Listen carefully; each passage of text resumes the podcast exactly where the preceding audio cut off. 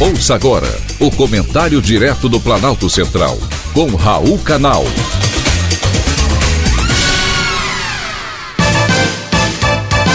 Queridos ouvintes e atentos escutantes, assunto de hoje: repercussões do 7 de setembro. No outro dia falei aqui para os ouvintes que não aconteceria nada no dia 7 de setembro. Errei, e errei feio. Aconteceu sim.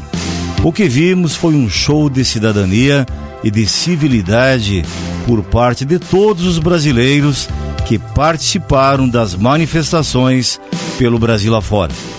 Porém, em um ato antidemocrático, a imprensa insiste em mudar os fatos, subestimando a inteligência da população. Entretanto, felizmente, não tem todo esse poder.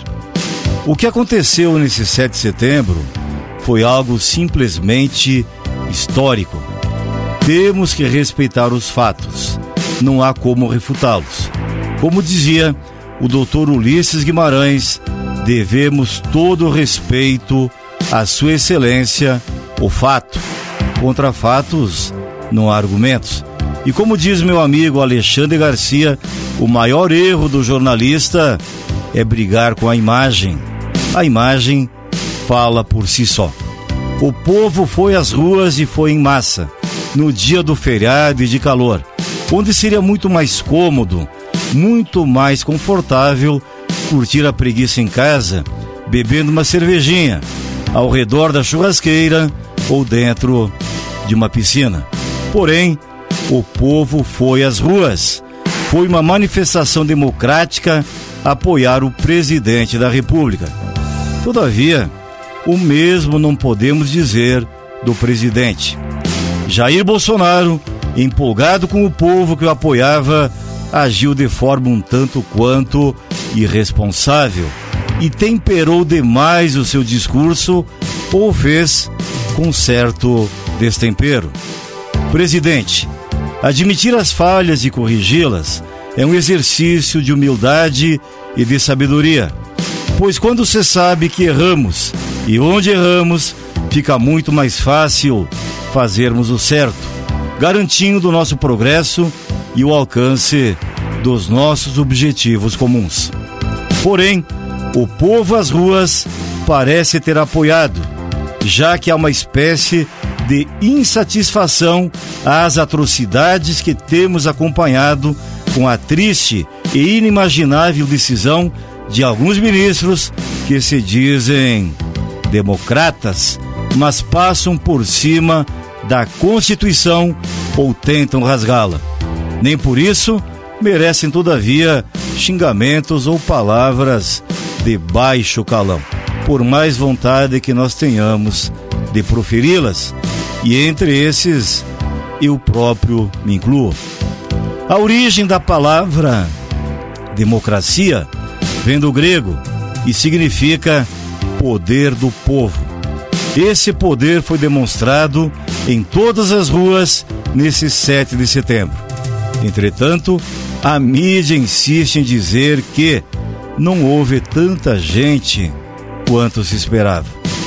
Insiste em dizer que Bolsonaro está acabado, mais perto do impeachment do que nunca, que as manifestações foram antidemocráticas com discursos de ódio. Pregar desobediência às determinações judiciais e lançar ataques pessoais a ministro do Supremo, como fez o presidente, não foi nada inteligente e abriu portas para as inúmeras críticas que vem recebendo.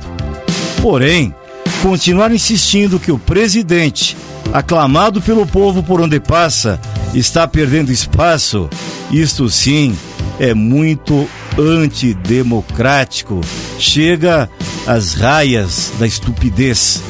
E querem que o povo acredite.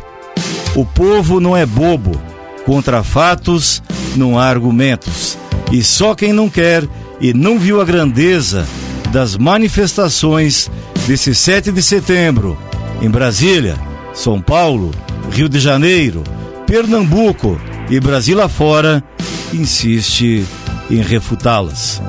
O povo foi às ruas apoiar o governante eleito e quer que ele tome medidas contra o autoritarismo de um tribunal cujos ministros não têm o mesmo apoio popular e nem tampouco foram eleitos por voto direto nas urnas. Um ministro que prende quem expressa sua livre opinião. Onde está a democracia? Temos que ir às causas do mal para combater os seus efeitos. Neste 7 de setembro, o povo brasileiro mostrou que quer um basta, basta de autoritarismo. E com certeza ele não vem da parte do presidente da República. Foi um privilégio ter conversado com você.